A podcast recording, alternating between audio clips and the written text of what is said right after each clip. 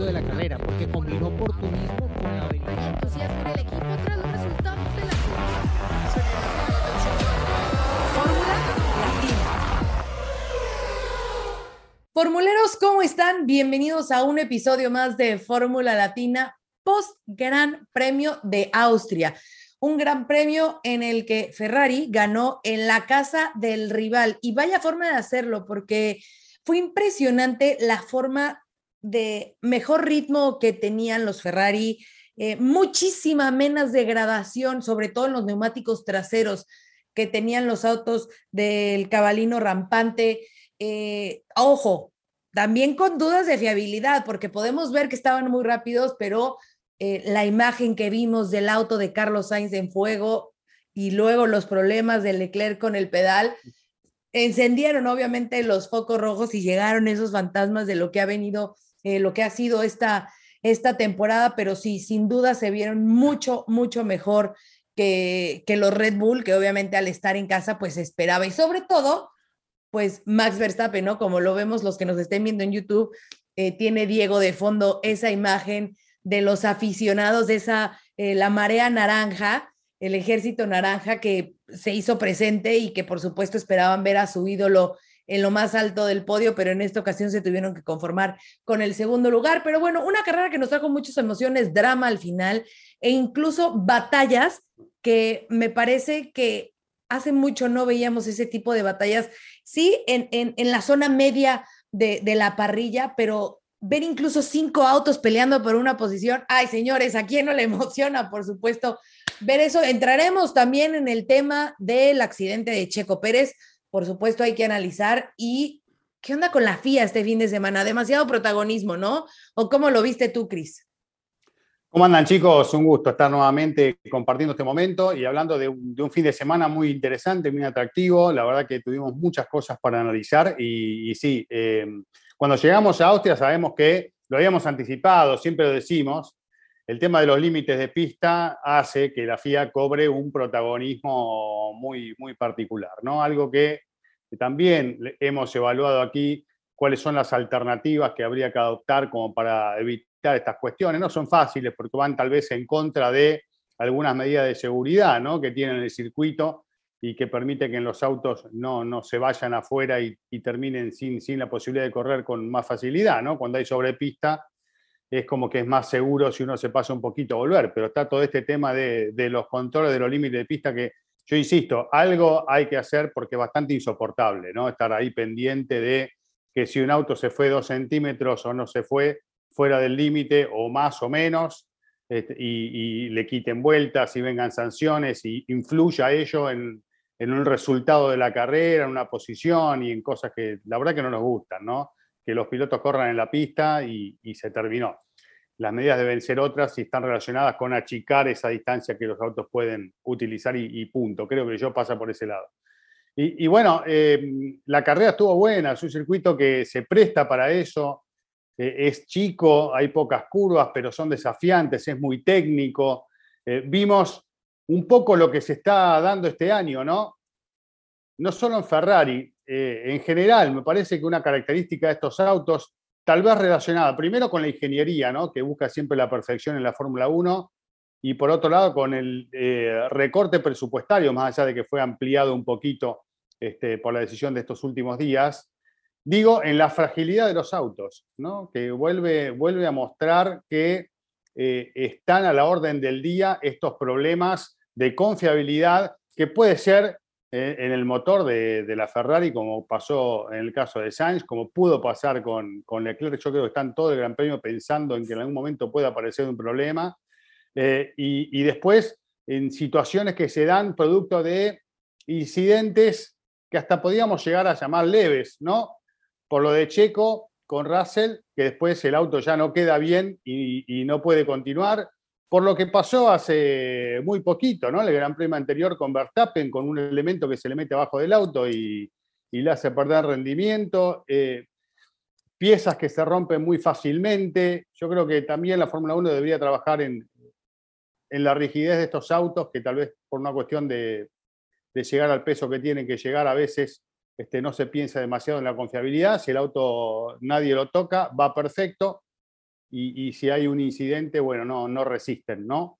Eh, pero bueno, cosas me parece que en las que hay que trabajar como para que nos podamos asegurar que si hay algún desliz que no sea grosero, podamos seguir teniendo los pilotos en la pista. El toque de Checo Russell lo analizamos cuando quieran eh, y, también las distintas situaciones que se fueron dando en carrera. Pero el tema es que Leclerc recupera el segundo lugar del campeonato y achica un poquito la brecha con Verstappen, ¿no?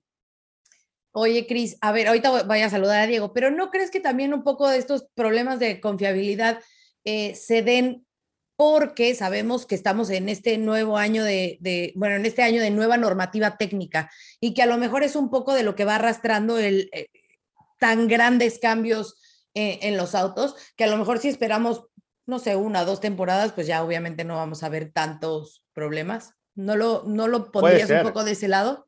Puede ser, puede ser. Cambió todo el reglamento para esta temporada, puede estar relacionado un poco con eso, pero es una tendencia de de la Fórmula 1, no solo de esta temporada, ¿no? Eh, creo que se han resuelto algunas cuestiones al quitar todas esas aletitas de, las alas delanteras y de los bargeboards que tenían hasta el año pasado. Esto también se eliminó, son elementos que muy fácilmente se rompían y complicaban la performance del auto. Bueno, ahora sigue habiendo problemas y siguen siendo bastante débiles a la hora del contacto, ¿no? Yo voy un poquito más apuntando a eso, que estaría bueno en algún momento tratar de resolverlo. Muy bien, muy bien. Ahora sí, señor Mejillón, ¿cómo estás? Eh, bueno, ya lo decíamos, ¿no? Esta carrera eh, que tuvo de todo un poco, pero bueno, nos vamos a la arrancada. Eh, sale Verstappen llevándose la punta, los Ferrari por atrás, ahí intentando pelear, y viene ese momento en esa curva 4 de Checo Pérez con George Russell, ¿no? Una curva que es como de las que marcas, ¿no? En, en, en el en el circuito que marcas en el trazado, porque pues sí es una curva un tanto de riesgo, eh, que depende mucho de cómo la tomes y depende mucho de cómo la tome el que va en la parte interior para que tú en el exterior también puedas hacer un rebase, ¿no? Eh, por ahí escuchaba que según el doctor Marco les había advertido desde antes que, que tuvieran eh, cuidado con esa curva 4, que, bueno, no lo intentaran, pero sabemos que, ver, es la primera vuelta, es esa oportunidad de buscar una posición de acomodarse en una, en una mejor zona para lo que queda del resto de la, de la carrera. Obviamente, a ver, son pilotos que están buscando ese mínimo espacio, esa pequeña oportunidad para adelantar y poderse colocar en una, en una mejor posición. Entonces, aquí entra pues obviamente ese debate de si Checo debió haber hecho ese o intentar ese adelantamiento en ese momento o se podría haber esperado un poco más. ¿Cómo lo ves, Diego Mejía?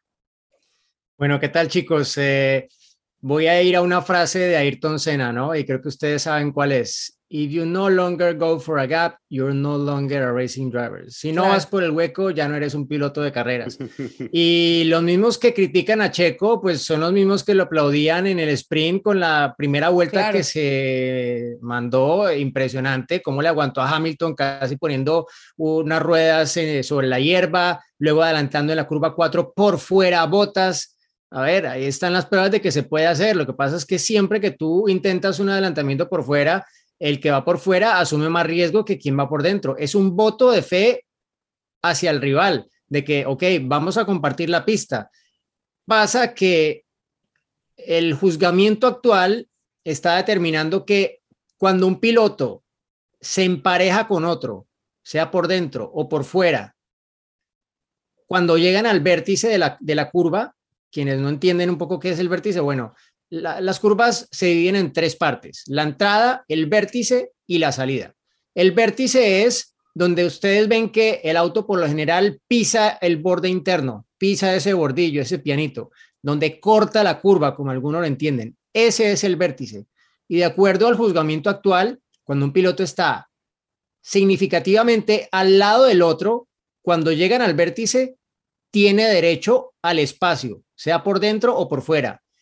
Y en este caso, Checo lo tenía, ¿sí? Porque aparte Checo, cuando va por la línea externa, cuando frena por la línea de carrera normal de carrera, puede llevar más velocidad que quien va por dentro.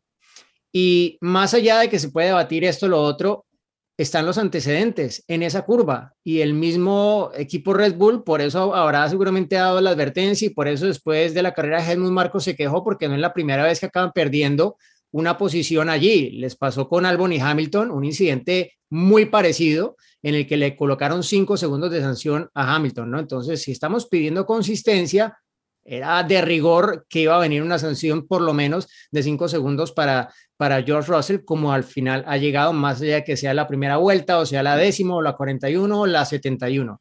Es el mismo criterio que se aplica allí, porque otra cosa es un incidente de primera vuelta en los primeros metros de la carrera, cuando los autos están más cerca que en cualquier otro momento de, de un gran premio, ¿no? Entonces, Así es como yo lo entiendo, creo que así es como lo entendieron los comisarios, por eso aplicaron la sanción. Hay unas cámaras a bordo que son muy claras, eh, sobre todo la de, si no me equivoco, Esteban Ocon, que estaba detrás de Checo y de Russell cuando llegan a la curva número 4 y se ve muy claro que Checo en todo momento le da el espacio, obvio, no le da dos autos de espacio, le da el espacio justo para que entre a la curva. El problema es que cuando... Eh, Russell decide entrar a la curva cuando él suelta los frenos, él tiene que tomar esa decisión en fracciones de segundo y al mismo tiempo pues está jugando un poco con lo que haga Checo. Él no sabe qué tan rápido se va a mandar Checo a la curva, qué tanto se va a cerrar.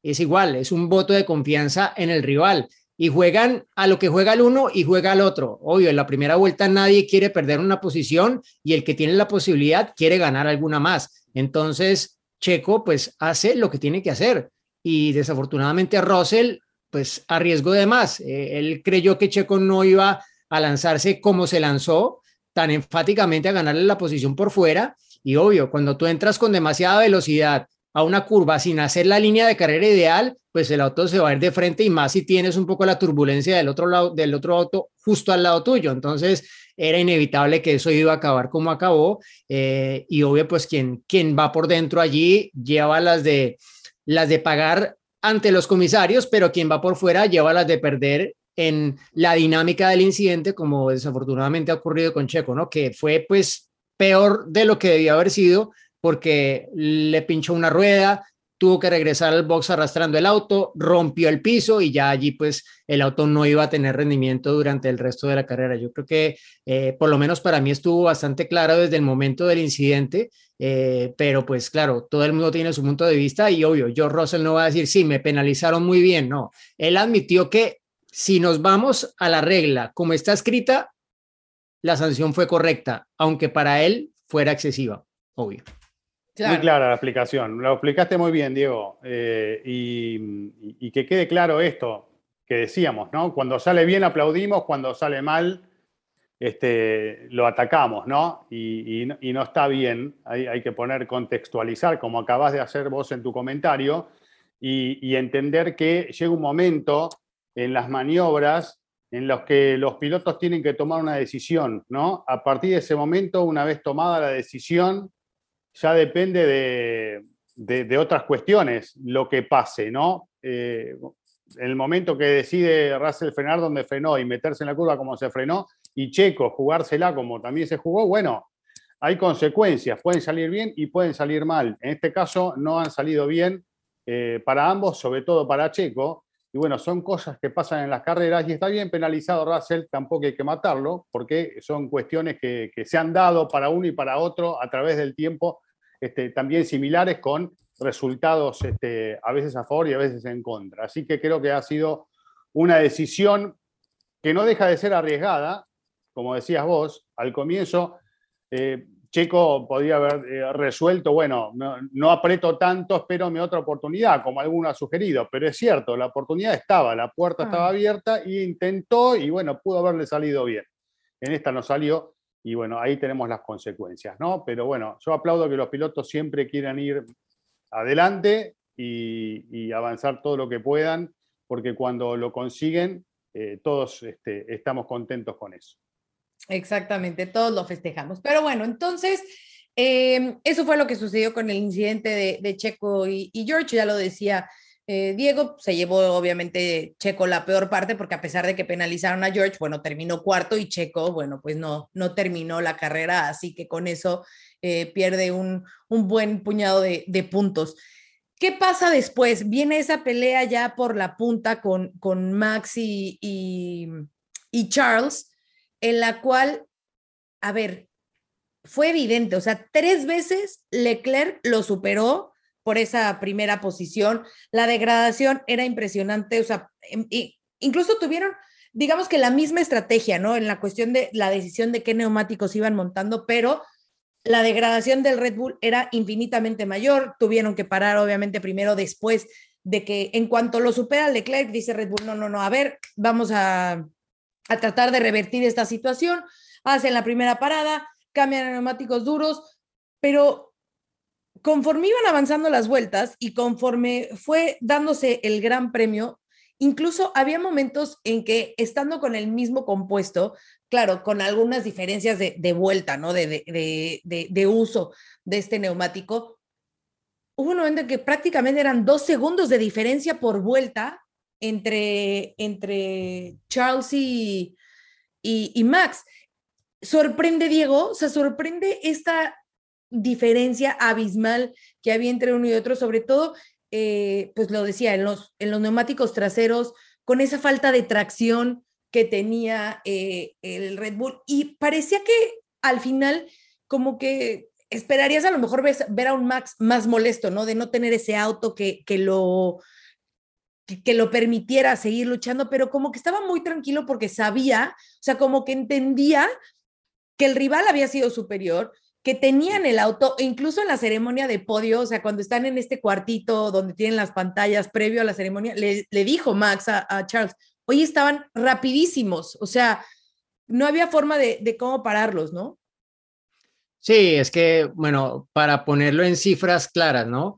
La primera parada de Verstappen fue en la vuelta 13, ¿sí? Y ellos estaban aspirando a llegar hasta la 20. Recordemos que el sprint fue a 23 vueltas, obvio.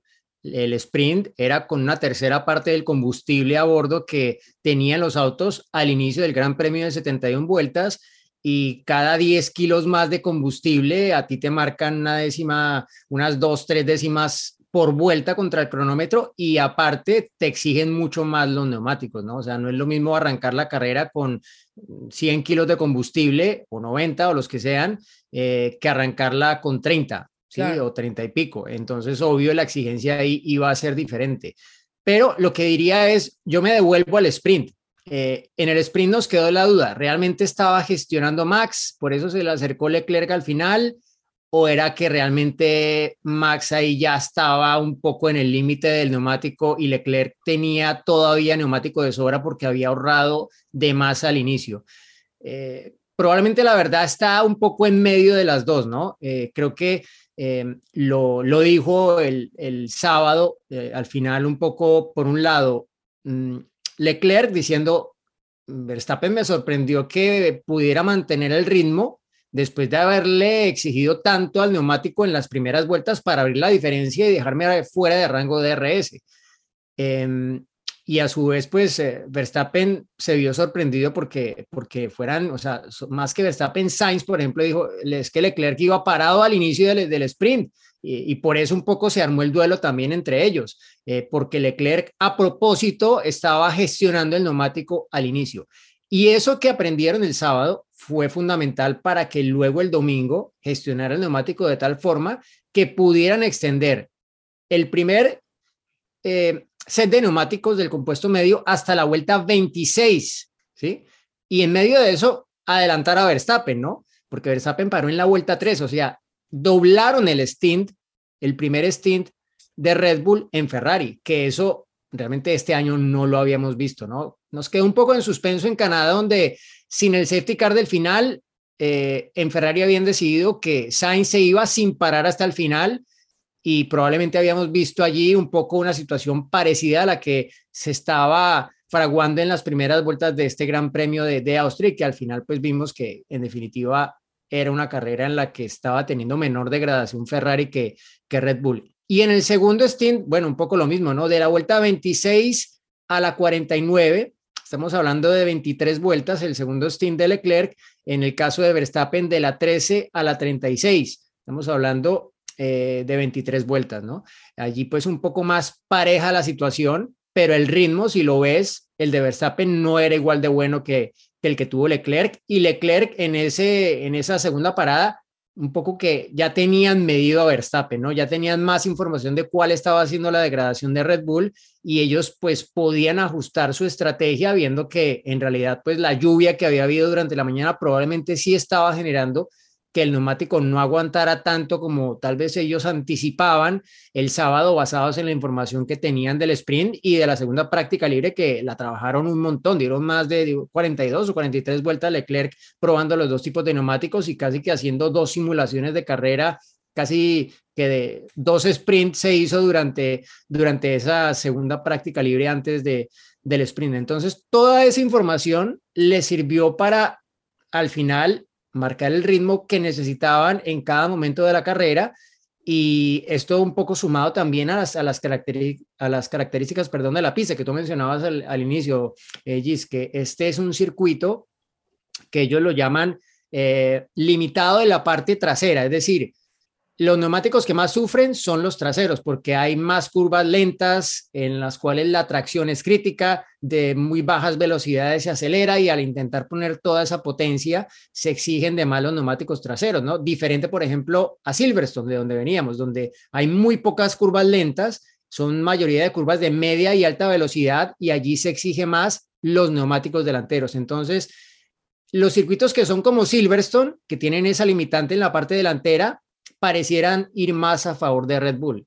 Y los que tienen la limitación atrás parecieran ir más a favor de la escudería Ferrari, ¿no? Mismo caso, por ejemplo, de, Canadá, ¿no? Donde estuve por medio de la lluvia, pero donde vimos que Sainz se venía sobre Verstappen al final de la carrera, ¿no? Entonces, es un poco lo que nos deja como conclusión hasta ahora, porque esto no es estático, los equipos van ajustando, van mejorando, van eh, de alguna forma eh, mitigando sus debilidades con las mejoras que van introduciendo y por ejemplo Ferrari desde Canadá trajo esa nueva ala trasera de menor drag, de menor eh, resistencia, de menor carga que les funcionó bien allí y que han tenido este, este fin de semana que tal vez no era lo ideal para una vuelta rápida en clasificación, pero les funcionó bastante bien en, en carrera, ¿no? Entonces, como todo en la Fórmula 1 y en el del automovilismo, no es una sola cosa, es la suma de las variables y creo que aquí todo, eh, la puesta a punto, la experiencia, el tipo de circuito, eh, el trabajo del piloto clave para ejecutar todo eso y para poner en sinfonía toda la orquesta han sido lo que ha marcado la diferencia a favor de Ferrari y en específicamente de Charles Leclerc este fin de semana. O sea que diríamos que en el Paul Ricard, si hablamos del tipo de circuito, favorecería a Red Bull, ¿no? En principio sí, yo creo que yo lo vería así. Ok. Bueno, eh, yo eh, para agregar a lo que decías, digamos que a mí me quedó la sensación de que con lo visto en el Gran Premio del domingo, Ferrari tranquilamente podría haber ganado el sprint del sábado, ¿no? Eh, más allá de los cuidados de, Leclerc, si no se hubiesen molestado entre sí con Sainz. Y quiero aclarar una cosa, yo saben que soy partidario de el libre juego entre los pilotos que peleen. Ah, pensé que iba a decir, yo soy partidario de no, tener. De Ferrari.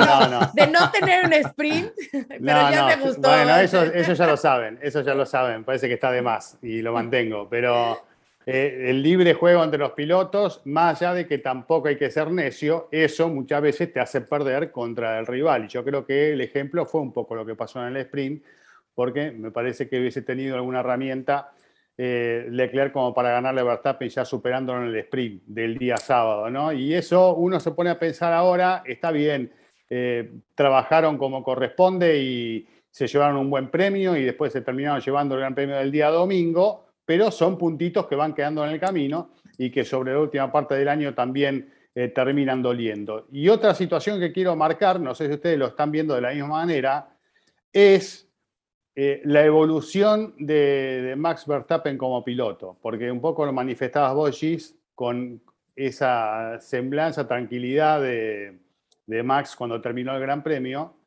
eh, y que tiene que ver un poco con el aprendizaje, porque yo creo que en los primeros tiempos de Max...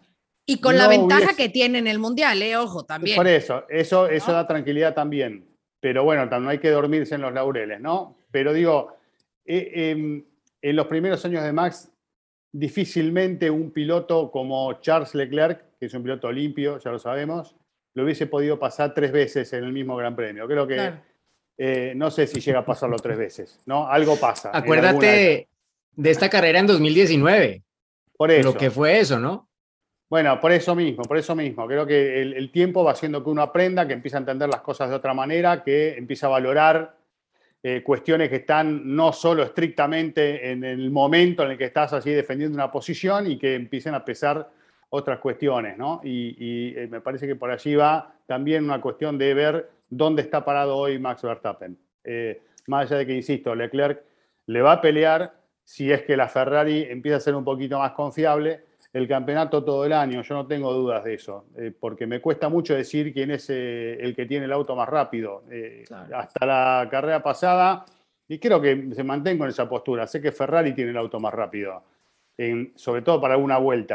Y en carrera había mostrado Red Bull otra consistencia en cuanto al ritmo. Este fin de semana se vio algo diferente por el tema de los neumáticos y hay que ver qué pasa en lo que queda del año, pero que están muy parejitos, ¿no? Este, y bueno, en este caso Mercedes que volvió a estar un escalón un poquito más abajo de lo que había mostrado en la fecha anterior en Silverstone, pero que también está mostrándose que, de a poco van encontrando el rumbo, el rumbo, digo, pero bueno, este, tengo así una expectativa puesta en, una, en un año, en una segunda mitad de año eh, productiva y muy interesante, ¿no? Ojo, que a mí lo que hizo Mercedes me parece espectacular. ¿eh? Después de lo que pasó en la sesión de, clasificación, donde sus dos autos se fueron eh, fuera, luego tuvieron un problema con el auto de Luis justo antes de arrancar el Gran Premio. Me parece que hayan terminado tercero y cuarto, me parece que están avanzando hacia la, hacia la dirección correcta y que nos, como lo decíamos el Gran Premio pasado, ¿no? Nos dan esa esperanza de que sean esos autos que pueden estar por ahí peleando, no por el campeonato, pero sí por esos podios y esas batallas que le metan eh, un sabor distinto a las carreras, ¿no? Me parece que es lo que vimos en, en, esta ocasión. Si por ahí vimos en algún momento a Hamilton peleando con los Haas y como que eh, a veces nos saca un poco de dimensión, ¿no? Como que ves a Hamilton en Mercedes y pensarías obviamente que va a estar peleando al frente y lo ves peleando con los Haas, pero de repente los Haas también están peleando por esos puntos que, por cierto, asterisco aquí, gran resultado para el equipo, para Mick Schumacher, que ya suma dos grandes premios consecutivos, quedaron sexto y octavo. Así que bueno, eh, aplausos. Piloto para, del día. Para, piloto del día también. Muy merecido. Aplausos para, para el equipo Gis. americano. ¿Vieron, ¿sí? ¿vieron, perdón, ¿vieron el meme ese de, de Tom Cruise? Que en realidad. Claro, eh, de en realidad era Horner porque tiene una máscara, ¿no? Top Gunter, sí. Top, Top Gunter. Gunter. Sí. Eh, solo agregar en torno a Mercedes que eh, pues, o sea, está claro que ellos todavía no están ahí para Claro. pelear consistentemente, ¿no? O sea, es el equipo campeón del mundo y por eso remontaron de un doble accidente en clasificación como lo hicieron, ¿no? Con partes remendadas, con configuraciones aerodinámicas diferentes, no ideales en el caso de Russell, que a pesar de eso se quedó muy cerca de la mejor vuelta de su compañero de equipo, pero, pero este fin de semana quedó evidente que, que no están para pelear todos los fines de semana todavía yo quiero creer que van a poder estarlo en la segunda mitad del año en algún momento, ¿no? Y habrá que ver en últimas qué pasa con todo esto de los pisos flexibles que ha seguido siendo tema este fin de semana, que según Toto Wolf, él cree que algunos equipos ya se están viendo afectados porque están empezando a tomar correctivos con este asunto y que probablemente el Gran Premio de Bélgica sea el jurado final de, de quién estaba haciendo qué con esto, ¿no? Más allá de que los que están siendo señalados estén diciendo, a mí esto ni me va ni me viene, es que no, no me va a afectar en lo más mínimo, ¿no? Pero bueno, veremos si, si Bélgica nos revela algo diferente, se habla de que puede tener un efecto, pero mucho menor al que tal vez quisiera eh, la gente de Mercedes, que al final pues ha logrado un poco dar vuelta a toda esta torta del porpoising, ¿no? Porque toda esta normativa ha salido a, como consecuencia del famoso rebote aerodinámico, que quienes más lo estaban padeciendo eran ellos, y ahora se volteó la torta de tal forma que descubrieron que estaba pasando algo que estaba yendo en contra del espíritu de la norma y que los equipos que estaban haciendo esto estaban efectivamente controlando el rebote usando ese truco.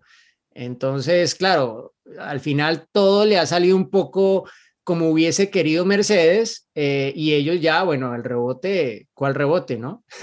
eh, a ver qué pasa en la segunda mitad de, de, más en la segunda mitad diría yo, más después de la pausa de verano, allí veremos realmente en qué termina todo este tema y ojalá que se una Mercedes consistentemente allí, pero creo que todavía les toca arreglar algunos otros temas que tienen en, en algunas condiciones particulares de algunos circuitos que definitivamente no, no hacen ver el Mercedes que vimos en Silverstone.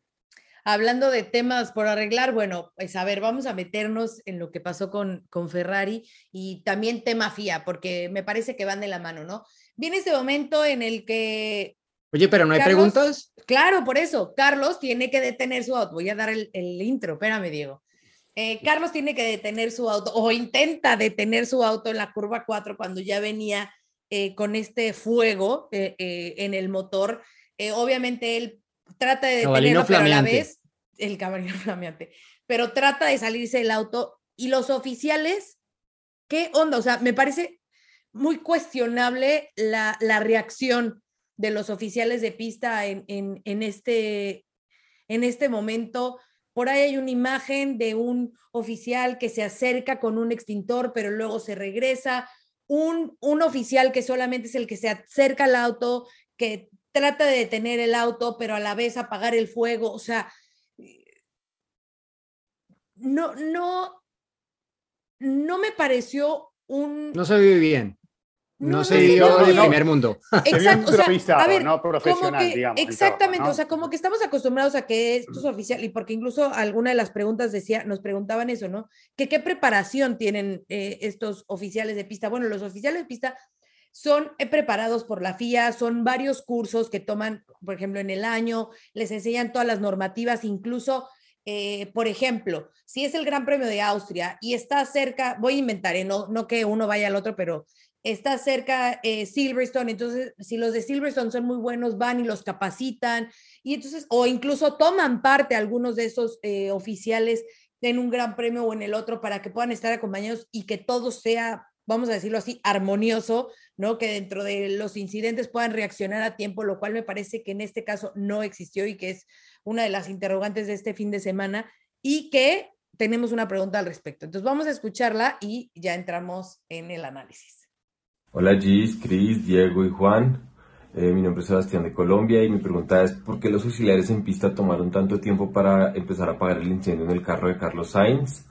Un saludo y muchas gracias. Sebastián, te agradecemos mucho tu pregunta eh, y que nos acompañes aquí en Fórmula Latina. Eh, en principio, lo que uno pudo ver, que el, digamos, eh, lo que despertó todo esto que estamos hablando hoy, después del abandono de Sainz, es que el, auto no pudo quedarse frenado, ¿no? Entonces, cada vez que soltaba el freno Sainz para bajarse del auto, mientras estaba incendiando, se iba para atrás, tenía que... Entonces estaba toda esa, esa situación de que no podía bajarse porque el auto se iba hacia atrás eh, y bueno, y los comisarios no, no llegaban a tiempo como para solucionar estas cuestiones, ¿no? Estaban entre detener el auto para que baje el piloto o, o utilizar el matafuego para apagar el incendio. Y esto generó toda esa confusión que evidentemente va a servir para que se pueda aprender de otra forma y, y trabajar ante estas situaciones de otra manera, como en definitiva terminaron haciendo, ¿no? Doblando el auto, la dirección, como para que apoye contra las vallas de contención y, y no siga, y no siga descendiendo. Además de que hay topes como para poner debajo de las ruedas para frenarlo ante estas situaciones, ¿no? Pero bueno, son cosas también que pasan en, en- las carreras. Eh, por lo general el piloto puede dejar frenado el auto, pero bueno, hay situaciones en las que esto no, no se puede concretar, sobre todo cuando hay un incendio que hace que todo se tenga que resolver mucho más pronto. Después, bueno, está en la actitud de la persona, fue la adecuada, no fue la adecuada, se olvidó el, el teléfono, el que dejó el matafuego, volvió a buscar algo, Eh, no sabemos, ¿no? Pero Quería la selfie. probablemente haya vuelto a buscar algún elemento para frenar el auto, viendo que no podía frenarse, no, no lo sabemos porque... O tal vez otro extintor, ¿no? Es que Otro, eh, igual su función era esa, acercar los extintores y, Claro. y- y poco más, pero, pero sí que, o sea, se veían pocas personas para todo lo que había que hacer, ¿no? Eh, y es un tema también de agilidad de quienes están allí, eh, de decir, eh, bueno, de, de- de reaccionar eh, un poco más allá de la preparación, es improvisar e improvisar bien, ¿no? Es, ok, este tipo no va a poder solo con el extintor y frenar el auto voy y le ayudo y yo hago una de las dos cosas. Pero es que al mismo que estaba tratando de colocar el triángulo este que se alcanza a ver en alguna foto, creo que lo, lo- lo publiqué en una, una foto de, de mi cuenta de Twitter, se ve que finalmente lo logra poner, pero en últimas lo que él tuvo que hacer fue casi que girar la rueda él solo para que el auto acabara frenando contra la barrera de neumáticos. De otra forma, pues el auto se habría seguido deslizando, un poco también como consecuencia de que Sainz, no, ah, seguramente yo creo que él lo intentó, pero no, no consiguió ponerlo en marcha, ¿no? Que eso habría detenido el auto. Si consigue colocarlo en alguna marcha, pues finalmente Claro. pasa, pero con la, es que hubo dos explosiones debajo del capó motor. No sé si ustedes vieron ahí. No quedó nada. ahí- eh, ahí. Sí, no, o sea, bajo, bajo la carrocería fue una falla de motor de esas catastróficas. Se alcanzan a ver dos explosiones antes de que se detenga el auto y luego llegaron las llamas. O sea, ahí se quemó todo y, y Sainz no tenía seguramente forma de, de accionar una marcha, de hacer nada diferente a tocar el freno o saltar del auto, que fue Claro. lo que tuvo que hacer en últimas, ¿no? Entonces, sí, circunstancias un poco apremiantes para el piloto, para los oficiales, pero que sí, uno creería en particular en esa curva, ¿no? Que es, es la curva, ya lo dijimos, de los incidentes en el Red Bull Ring, la curva curva cuatro. número 4. Entonces, ahí es donde probablemente más asistentes, más oficiales debería haber y al final a un solo tipo le tocó hacer la labor que habrían podido hacer dos o tres, ¿no? Entonces, yo creo que sí, sí fallaron ahí. Que pase allá, ¿no? Porque llega a pasar esto en México y la que cae, ¿no? Claro, claro. No, porque en. México los oficiales de pista están No muy pasa, bien exacto, preparados. Ojo. Exacto, pero llega a pasar algo así y, y la que cae, ¿no? Claro. no, Oye, que pero ser. Bueno, lo importante de esto y lo que me parece a destacar, bueno, más allá de, de eso, ojo con las posibles penalizaciones que ya puedan tener, obviamente, en Ferrari. Porque, Van a bueno, caer, pues, seguro. Otro motor que va y Este motor completamente Lo montaron en Canadá. O sea, es prácticamente tiene- nuevo. Exacto, debería haber aguantado más, porque ojo, también lo que dijo Matías Binotto es que la falla, según él, fue muy similar a la que tuvo Leclerc en Bakú. Y ya sabemos que en Bakú perdieron al menos dos componentes, o sea, fue una falla al interior del V6. Eh, y él ha dicho que esto no tiene arreglo fácil, o sea, esto no es que lo van a arreglar de aquí a que acabe el mes, no, esto va a requerir más tiempo para poder arreglarlo, tomar los correctivos exigir caso. menos, ¿no? Y que, exacto, ojo. ¿qué significa menos kilometraje? Entonces, claro, te va a tocar penalizar para poder cumplir con la distancia que tienes que cumplir en los próximos fines de semana. El otro auto que también obviamente sufría porque justo fue este momento y luego Charles empezó a tener problemas con el acelerador, decía que se le quedaba, o sea, como entre el 20 y el 30% eh, que no lograba eh, pisar a fondo, que obviamente trató de gestionar esas últimas vueltas para evitar el, el ataque de Max Verstappen, pero sí lo decía incluso por Creo que era menos, Gis. Creo que, era, creo que al final fue como lo que dijeron después de la carrera, era que eran alrededor del 16-18% que se Ah, quedaba ok. atascado el acelerador, ¿no? Que, Porque es lo que- es que si hubiera que sido el había 30, te digo. Él había dicho el más. 20 y el 30, entonces a en lo un mejor ya momento después... hasta le piden que, que bombee el acelerador, ¿no? Como para que se destrabe cuando pasaba eso, como buscando una decían que quitara el pie, más que claro, quitara el pie directamente, que no lo apoyara en ningún momento en el pedal cuando estabas más- acelerando. Más a, que a la que estamos acostumbrados nosotros en las carreras de turismo, ¿no? En, en- en nuestros países, este, pero En Pero Colombia bueno. decimos chancletelo, chancletelo. claro, claro. El bombeo. Así- exacto, así que bueno, buscando alguna que yo creo que la el nivel de tensión cada vez que le pasaba eso a, a Leclerc, después de haber eh, pasado y seguramente en cada vuelta ver el auto Sí, porque se le quedaba la atascado en las curvas, o sea. Sí, Y en las más lentas, que es donde era más problemático. Exacto, así que bueno, eh, lo debe haber cargado de tensión, por eso se descargó tanto cuando llegó la bandera cuadros y, Claro. y el final, ¿no? Eh, ¿Cómo es que le bueno, decía- son cosas que siguen generando preocupación y, y- y hoy en Sí. día en, en el cuerpo de ingenieros de Ferrari no creo que esté la cosa tranquila para nada, ¿eh? porque todas Para estas nada. cuestiones te pueden hacer perder más carreras y perder un campeonato. ¿Cómo le dice Chris el flaco traverso a las rebajadas? El One. Exacto. ¿Tres? Wang, ¿Cuántos sí. Exacto, en el Wang ahí era el problema que, que estaba teniendo Leclerc. Es como suena así. Tres Claro, One. el guan. Claro. Eh, bueno, y si ya estamos hablando de FIA, a ver, y que, que, eh, lo decíamos al principio, ¿no? ¿Por qué, a diferencia de otros circuitos, Austria tuvo tantos temas con eh, los límites de pista, incluso desde la cual, y lo vimos en el caso de Checo Pérez, que me parece que también fue una decisión muy mala por parte de FIA, porque, a ver, si ya le permitieron el paso a Q3, y luego lo bajan a Q2, pero entonces le quitan la oportunidad de alguien que podía haber entrado a Q3. O sea, me parece muy tardía la, la decisión de, de FIA de, de decidir eh, sacar a Checo y luego existía esa duda, ¿no, Diego? De si debería de haber arrancado entonces en décimo, pero entonces después decidieron que 13. Mucha polémica y, voy a nombrar aquí un poco de, esas polémicas que, tuvo la FIA, ¿no? O sea, la parte de la cuestión de, de pista, eh, luego penalizaron también a los tres primeros porque entraron sus fisios al parque cerrado y habían dicho que no podía entrar ningún, eh, ninguna persona que no fueran eh, o los mecánicos nada más para poner los, em, los refrigerantes, los ventiladores a los autos o la gente de los medios, llámese fotógrafos o de la televisión de, de Fórmula 1, pero entonces entraron los fisios, entonces bueno, penalizados, esta penalización tardía eh, para Checo, el estarles borrando eh, vueltas, eh, que también nos preguntaban qué significaba borrarles vuelta en carrera, que bueno, pues a lo mejor si una deshacera la vuelta rápida al momento de que se salieron de pista, pues se borra ese tiempo, entonces se quedan sin esa posibilidad de, de punto, ¿no? Pero entonces, como que hubo muchas cosas donde, donde la FIA quiso ser eh, protagonista y tenemos otra pregunta al respecto, así que vamos a entrar a esa pregunta y de ahí desencadenamos. Hola chicos, un saludo desde Santiago de Chile, mi nombre es Manuel Sivira. Mi pregunta es, ¿cómo ven ustedes que tengamos dos directores de carrera distintos y que se apliquen criterios en una carrera y en otra criterios distintos? ¿Estamos mejor o peor que el año pasado con Michael Massey? Gracias, saludos para Juan, Diego, Cris y en especial para Giselle. Chao. Manuel, eh, gracias por tu pregunta y una muy válida.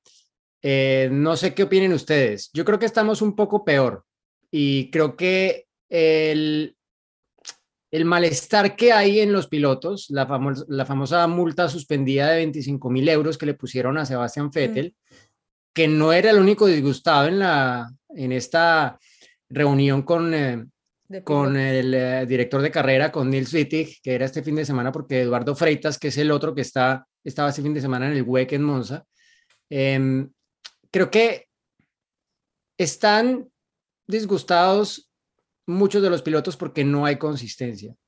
Y hay varios que creen que la inconsistencia nace de tener dos directores de carrera diferentes, que uno actúa de una forma con sus criterios válidos, pero que al ser subjetivos, pues dependen de, de, lo que él crea y que no necesariamente van a coincidir con los de la otra persona, porque no, no están los dos siempre. Eh, a veces estaban los dos al inicio del año, era uno el que actuaba y el que firmaba los papeles y el otro estaba allí, pero mm, un poco entiendo yo tomando pues un criterio más conjunto eh, y no que dependiera de si estaba el uno o el otro, pero creo que definitivamente sí se está notando eso. Que ojo, al final quienes sancionan son los comisarios, no es el director de carrera. Lo que pasa es que el director de carrera sí puede referir a los comisarios cualquier asunto que él considere necesita ser revisado.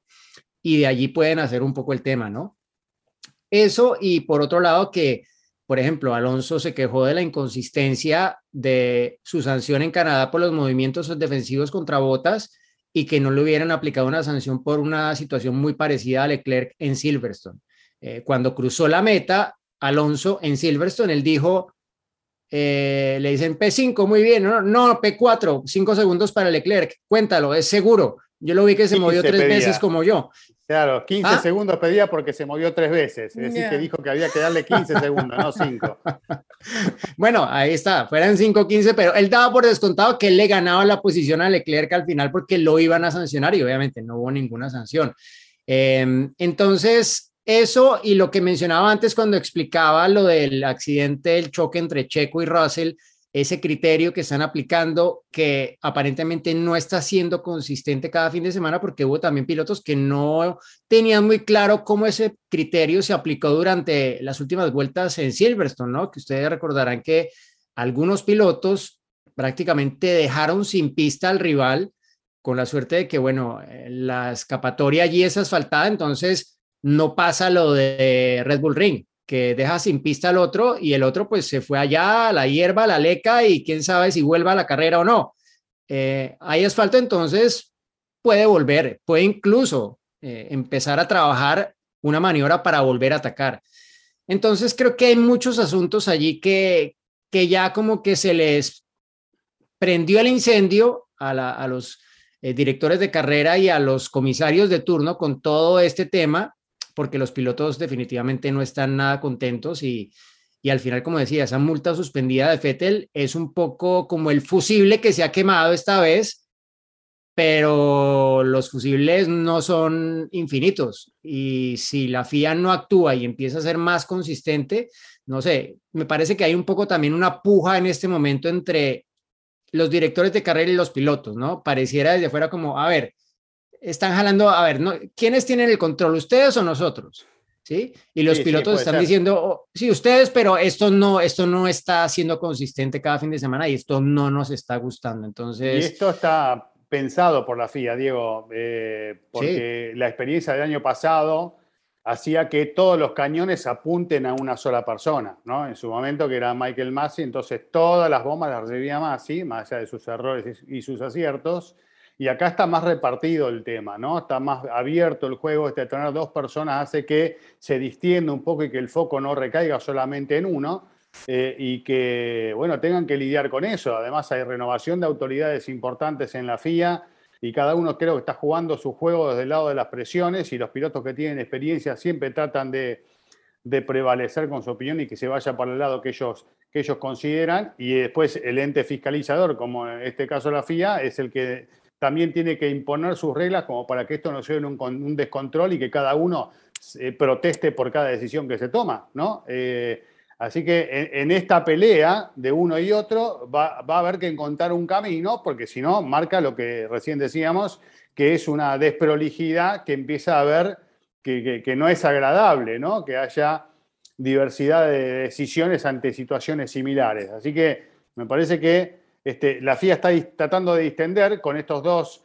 eh, directores y, y con la renovación, que ya esto es costumbre, ¿no? de los comisarios a través de las distintas carreras, pero por otro lado, eh, los pilotos cada uno está tratando también de hacer su juego eh, y, y de sacar su, su propio beneficio, ¿no? Más allá de que Vettel este fin de semana tuvo un- este, un viernes, sábado y domingo prácticamente para el olvido, ¿no? Nada, nada le salió bien, sobre todo cuando se también se cruzó con Gasly, que este, no, no sé, creo Y que con Albon.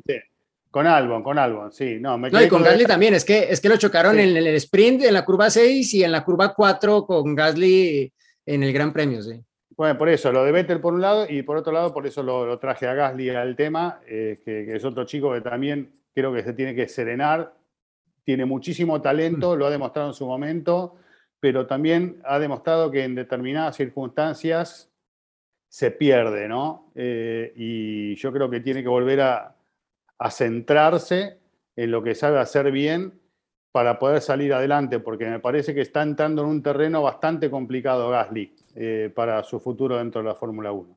A mí me parece que más allá del tema de director de carrera, que por supuesto influye, a mí, y lo hemos hablado desde, desde la temporada pasada, a mí me parece que más es un tema de los comisarios. O sea, al tener distintos comisarios, y como lo decía Diego, los comisarios son los que al final son los que penalizan.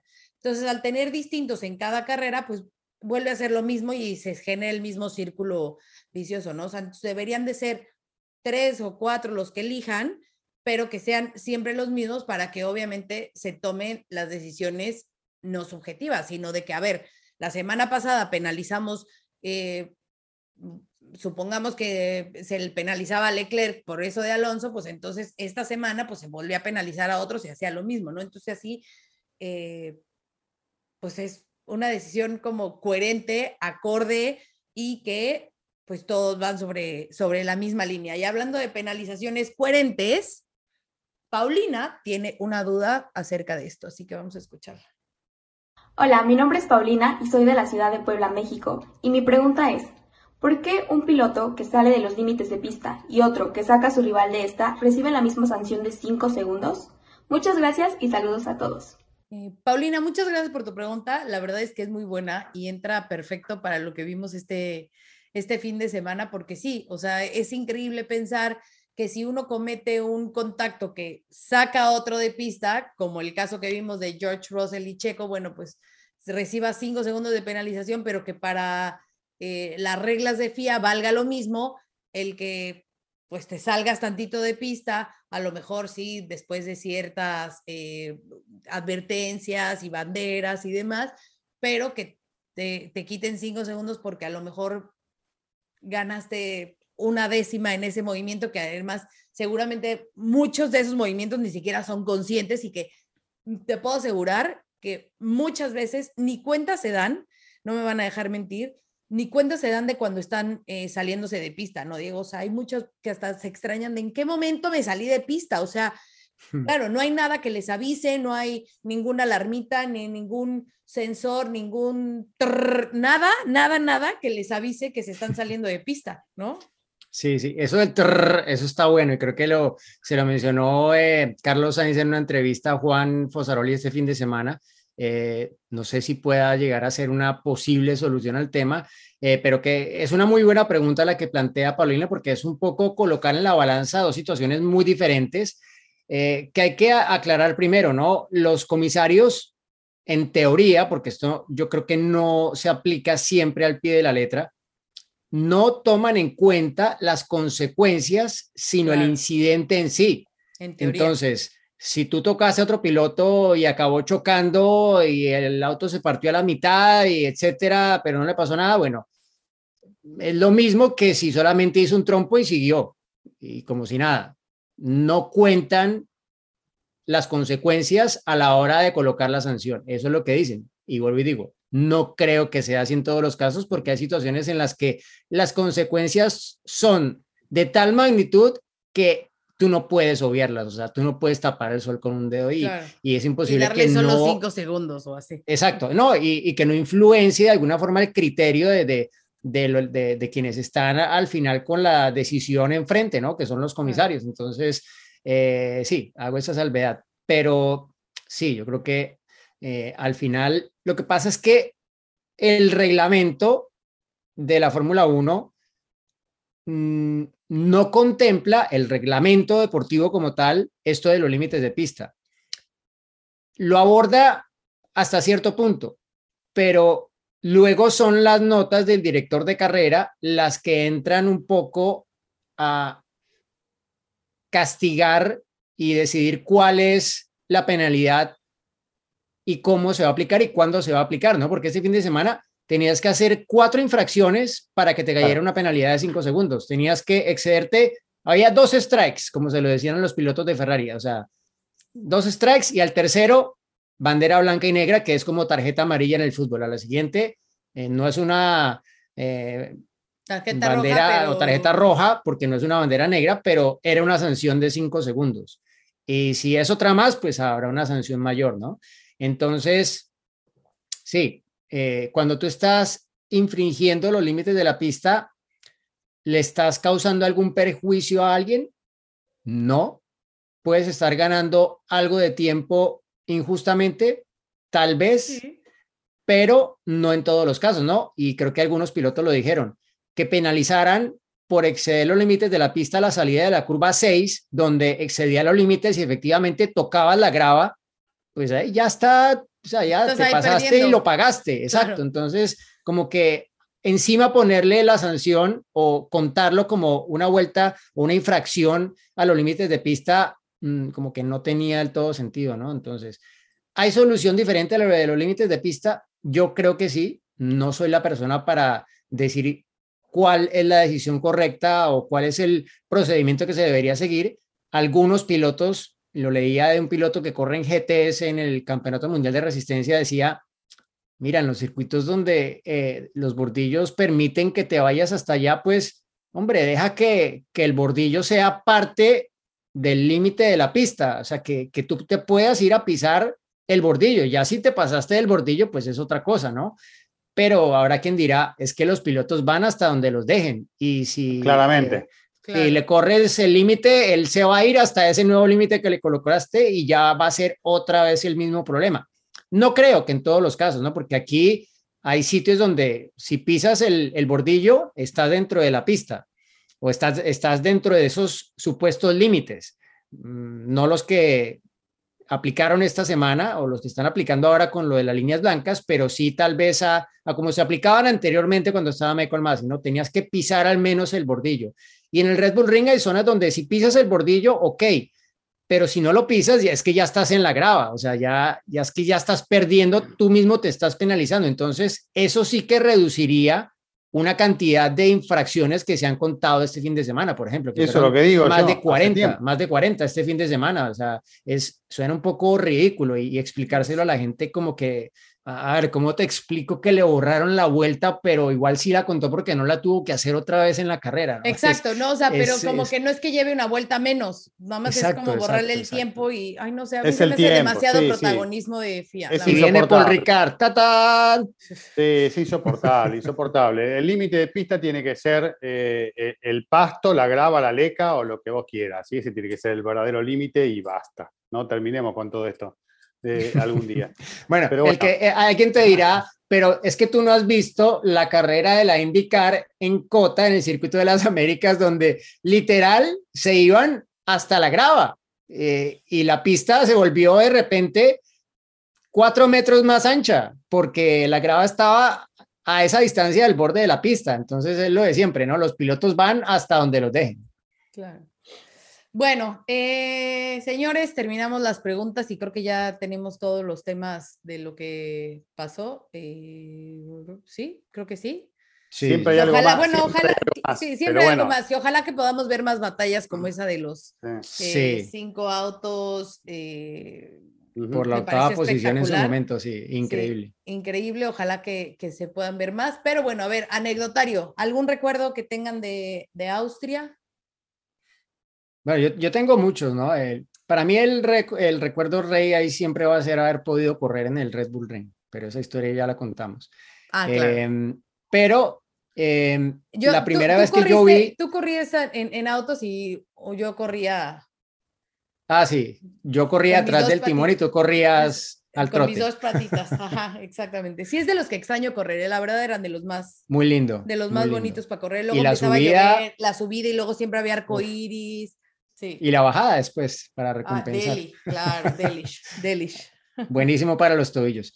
Eh, no, eh, la primera vez que yo vi correr a Juan Pablo Montoya fuera de Colombia fue allí, en el, en el eh, Red Bull Ring, en 1997, cuando existía la Fórmula 3000 y él estaba en ese año corriendo para lo que era el equipo de Helmut Marko en esa época, se llamaba RSM Marco el equipo, estaba basado ahí en Graz, entonces Juan Pablo Montoya vivía en Graz, ah, donde estuvimos tantas veces, nos quedamos ahí siempre, nunca conseguimos un Muy hotel lindo, cerca del circuito, pero siempre nos tocaba Graz, Muy lindo, 45 pero eran minutos, como una hora, una hora si había camino. tráfico en los túneles, más de una hora y media, uf, bueno, ni, ni nos acordemos de eso. No. Pero, eh, en fin, Graz, Graz es muy bonito, ¿no? Pero eh, así como para vivir, no, no sé qué tanto, ¿no? No, Aparte porque... más bien, es muy bonito, pero no para tener que ir al circuito diario, eso es. No, también eso, pero, pero, o sea, no sé qué tan lindo sea para vivir. Recuerdo que eh, Montoya vivía en el último piso de un eh, edificio de cuatro o cinco pisos y abajo había una de estas plazas llenas de restaurantes, bares, etcétera. Entonces, por la noche lo enloquecían con la fiesta que armaban Claro. ahí abajo y no se podía dormir. El caso es que él eh, en esa época de presupuesto iba bastante, bastante cojo. De hecho, no tenía el presupuesto cuando firmó con Marco para seguir adelante y Marco como que puso un voto de fe en Montoya en que iban a conseguir el dinero porque le iba a ir muy bien. De hecho, sí le fue muy bien porque ganó carreras y estuvo peleando por el título desde muy temprano, más allá de que en la primera carrera iba peleando la victoria con Ricardo Sonta en Silverstone, cometió un error, eh, estaba la pista húmeda, se salió de la pista, entró al box, se, se tuvo que retirar y cuando llegó allí, él me marcó, alguien que estaba allí me contó que le dijo a Montoya, es el peor piloto que he conocido. No, bueno, pero es que ustedes conocen quién es Helmut Marco. claro. Y Sí, claro. sí, sí. hubo otra instancia durante Que la él temporada en la que... Esa frase es como que te inspira, ¿no? O sea, como que Claro, para él claro, te va a decir es- eso y tú vas esa es la motivación. superes, Venga, yo mañana. Es la forma de motivarte. Sí, sí, sí, sí, sí. Bueno, pues hubo otra instancia de la temporada en la que estaba tan tensa la cosa entre Montoya y Marco que hubo una reunión, y esto me lo contó el papá de, de- de Juan Pablo Montoya, Pablo, que él viajó ahí a acompañarlo y tal. Montoya decía que iba fino de, presupuesto, bueno, tenía unos patines para irse al equipo, ¿no? Su medio de transporte eran unos patines cuando no tomaba el, el tram allí en, eh, Graz y bueno, si le tocaba alquilar carro ya para la carrera, pero solo para, para la carrera, de resto nada de alquilar carros. Entonces, eh, eh, un momento en el que ya la cosa estaba ahí como muy tensa entre ellos, eh, hicieron una reunión ahí en Graz y estaban Marco Montoya y el papá de Montoya. Y me contaba Pablo hace muchos años, obviamente, esto fue en 1997, que la cosa se puso a tal punto de tensa la reunión que él tuvo más o menos que entrar a intervenir porque se iban a ir a las manos directamente. ¿Qué? es que son dos personajes muy efervescentes. Ya. Eh, Sí, sí, Montoya y Mechita Marco. corta, mechita corta, Exacto. diríamos. Sí, que hoy en día se llevan muy bien justamente por eso, porque saben que son parecidos en, en algunos aspectos y que dicen lo primero que les sale de la cabeza, no tienen filtro y lo sueltan así como va y punto. Claro. Eh, pero, pero sí, fue una época para él un poco difícil, pero que obviamente lo formó mucho y con lo que y él ese año yo estuve en algunas reuniones con otro equipo eh, en un fin de semana cuando estuve ahí en el Red Bull Ring. Ese fin de semana él se reunió con otro equipo ahí en la pista porque no veía cómo iba a acabar la temporada con Marco. Eh, y él ganó esa carrera ese fin de semana, hizo la poli y le ganó la carrera a Ricardo Sonta, pero incluso así estaba pensando irse del equipo porque porque la cosa no iba, no iba muy bien y, y pues él iba, quería ganar el campeonato y estaba hablando con el equipo con el que, que, él creía que podía asegurar ser campeón ese año porque, claro, se estaba jugando en su momento la posibilidad de, de dar el paso a la Fórmula 1 al año siguiente. Bueno, pero por lo menos le sirvió, le sirvió para seguir forjando el, el carácter, ¿no? bueno, sí, me acuerdo, me acuerdo que en esa época eh, no estaba patrocinado por Red Bull el, equipo de Helmut Marco, pero sí había un piloto que era muy amigo de Ralf Schumacher en esa época, eh, era de apellido Frisager, como algún piloto que tuvo Red Bull luego y que todavía hace algunas demostraciones con ellos, que llegaba con bandejas de Red Bull al motorhome de, de Marco porque él quería correr para el equipo de Marco, quería correr para el que era el mejor equipo, porque eran los que habían sido campeones en la temporada del 96 con eh, Georg Müller, con un piloto alemán. Entonces siempre llegaba allí como diciendo, mira, yo tengo el presupuesto, si Montoya no lo tiene, yo lo tengo y te traigo aquí a Red Bull. Bandejas y de fíjate, Red Bull. de todo eso, tiempo después surgió que el doctor Helmut Marco se convirtió en el asesor principal de Red Bull en la Fórmula 1. Y anda a saber dónde está Frisager ahora, ¿no? Ah, Pero bueno, bueno. nada, él tranquilo. Tomándose Red Bull en su Muy casa. bueno, chicos, Bueno, pues ha sido un placer, como siempre. Nos vemos a mitad de semana con Respondemos tus preguntas. Y pues nada, que la Fórmula 1 nos siga dando carreras así, buenas, dramáticas y con mucho de qué hablar. Nos vemos la Así próxima es. semana. Chao. Chao, chao. el adelantamiento de la carrera, porque combinó oportunismo con la